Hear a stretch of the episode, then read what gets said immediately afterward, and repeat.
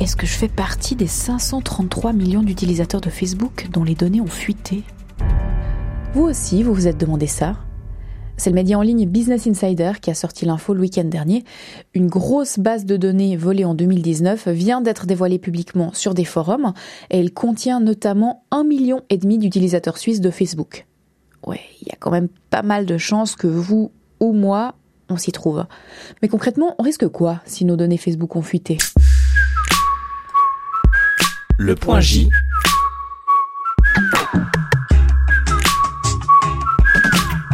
avec Jessica Vial et François Charlet, juriste spécialisé en droit des technologies. On s'est parlé sur FaceTime et j'ai commencé par lui poser la question qu'on se pose tous sur cette liste. Comment je sais si mes données y sont? Alors en fait, c'est super simple.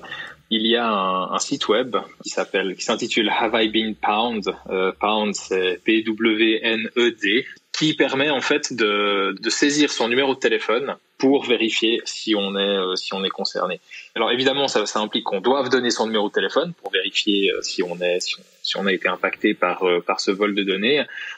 Mais ce site-là, c'est une référence depuis de très nombreuses années, donc il y a vraiment, vous pouvez y aller y aller sans crainte. Ce serait même en fait le seul site que je pourrais recommander. Tous les autres qui se seraient créés, ou bien si on a des initiatives privées qui se sont faites euh, ces derniers jours, euh, je, voilà, je, celle-ci, je les recommanderais pas. D'accord, parce que justement, est-ce que c'est légal de détenir ce fichier euh, de données volées? En Suisse, on va dire, il y, a deux, il y a deux questions en fait qui se posent. on pourrait penser en fait, comme les données ont été volées, le fait de les acquérir, on pourrait se dire en fait que c'est du recel et donc que ça tomberait sous le coup de l'article 160 du, du, code pénal.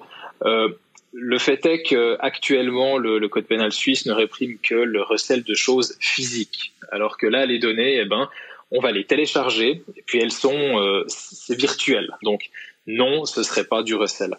Par contre, euh, il se trouve que en téléchargeant cette base de données et puis en, en, en l'exploitant d'une manière ou d'une autre, on va on va faire un traitement de données personnelles et ce traitement de données personnelles pourrait tomber sous le coup de la loi fédérale sur la protection des données. Et donc, ce qu'on ferait avec euh, cette base de données pourrait être illicite si euh, ce qu'on fait avec les données qu'il contient euh, porte atteinte aux, droits de la personnalité des, personnes concernées. En fait, je, pense plutôt que il faudrait s'abstenir de télécharger cette base de données. D'ailleurs, en, fonction du, site qui la met à disposition et depuis lequel on la télécharge, on pourrait d'ailleurs récupérer un virus, un cheval de Troie ou un autre programme informatique malveillant. Mais pourquoi nos données suscitent tant d'intérêt? Pourquoi on essaie de nous les voler? Eh ben, parce qu'elles valent cher. Les données sont le secteur le plus rentable au monde. Nos données ont dépassé le pétrole et le gaz en 2017. Et en 2020, nous avons créé exponentiellement plus de données qu'auparavant parce que nous vivons une vie complètement digitale pendant la pandémie.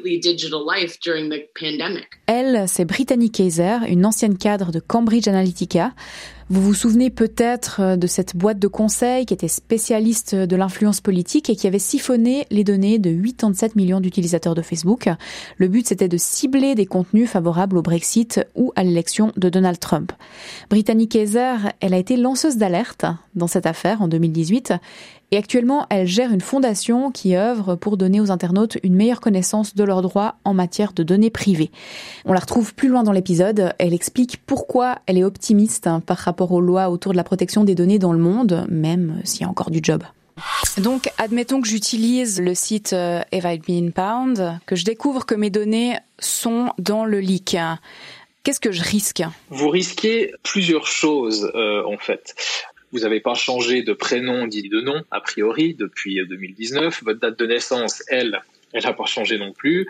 Votre numéro de téléphone, eh ben, on tend aujourd'hui à, garder son numéro de téléphone euh, très longtemps, peut-être même toute notre vie.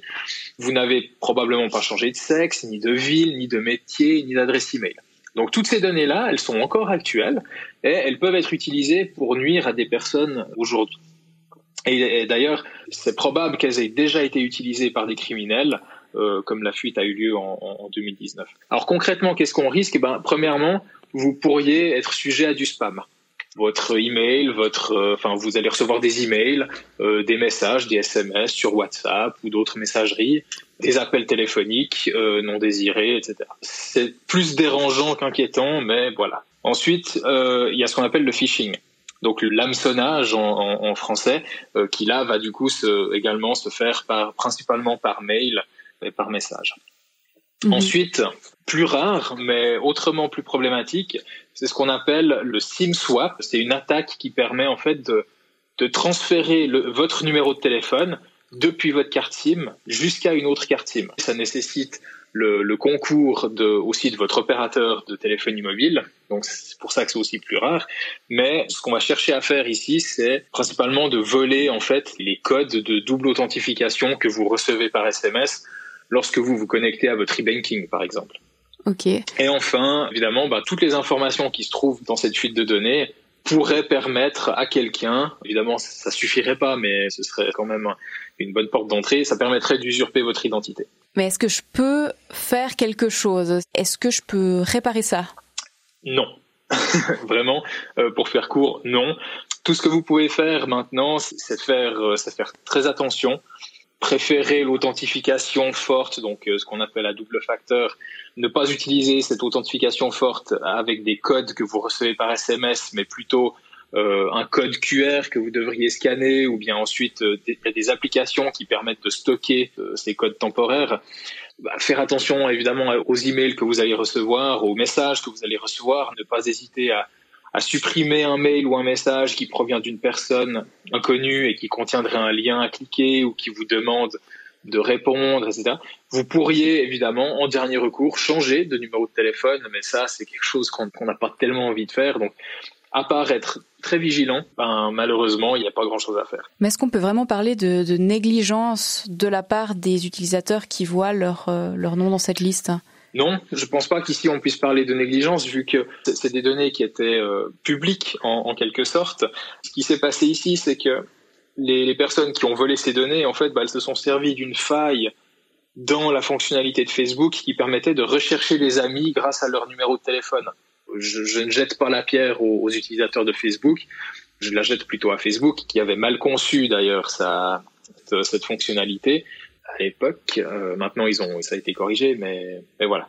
Et à l'avenir, il faut que les utilisateurs de, de, Facebook, les internautes en général, soient un peu mieux sensibilisés et, et fassent preuve d'un peu plus de, je pense, de, de prudence. Justement, vous l'avez dit, c'est une faille qui date de 2019. Mais comment ça se fait qu'on en entend parler que maintenant euh, deux ans plus tard? Alors en fait, ce qui s'est passé, c'est qu'une fois que le vol a été découvert, donc en 2019, déjà, mais la base de données elle-même, elle a euh, circulé sur différents sites obscurs, évidemment, là où les personnes qui avaient volé cette base de données ont cherché à la revendre d'abord. Et en début d'année, en fait, euh, il y a eu la volonté en fait de publier ouvertement cette euh, base de données, ce qui a été fait il y a quelques jours. Donc c'est pour ça qu'on en parle vraiment aujourd'hui, parce que la base de données a été publiée, mais en fait, on en a déjà parlé en 2019 quand on s'est aperçu que des données avaient fuité et d'ailleurs, Facebook, à l'époque, n'avait même pas daigné prévenir les utilisateurs qui étaient concernés. Merci François Charlet. Et cette critique, l'absence de notification aux détenteurs des comptes touchés, elle revient souvent sur les réseaux sociaux, sur des sites spécialisés, et elle n'est pas nouvelle. Pourtant, à l'époque des révélations sur Cambridge Analytica en 2018, Mark Zuckerberg, le fondateur de Facebook, avait admis quelque chose devant le Sénat américain. Je crois que nous avons clairement vu comme une erreur le fait de ne pas informer les gens, et nous avons fait ça sur la base de fausses informations selon lesquelles le cas était clos et les données avaient été effacées. Bon, les utilisateurs victimes avaient ensuite été avertis, mais on était quand même plus ou moins trois ans après le moment où Facebook avait eu connaissance du vol. Mais revenons-en à la fuite dont on parle en ce moment. Facebook a communiqué hier, le 7 avril donc, sur des données aspirées par des acteurs malveillants et assuré aussi que la faille avait déjà été réparée en 2019, mais c'est tout. Rien sur les utilisateurs dont les données sont dans la nature en ce moment.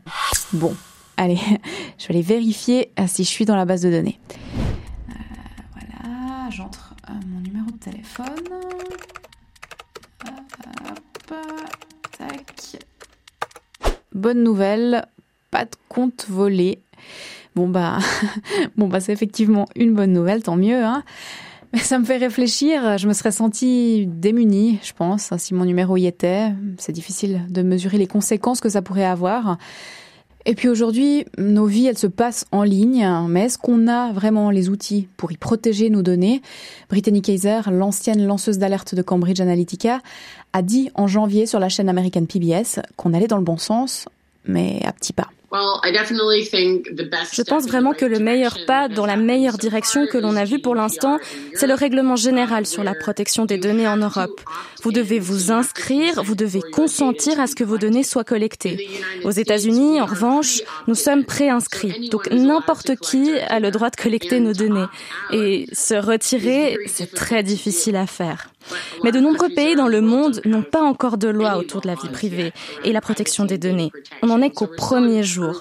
C'est pour ça que je fais ça chaque jour de ma vie, parce qu'on est à cet incroyable tournant où les gouvernements commencent à prendre ça au sérieux, les entreprises commencent à être tenues responsables et les individus commencent à se réveiller et à réaliser que nous devons être plus alphabétisés numériquement.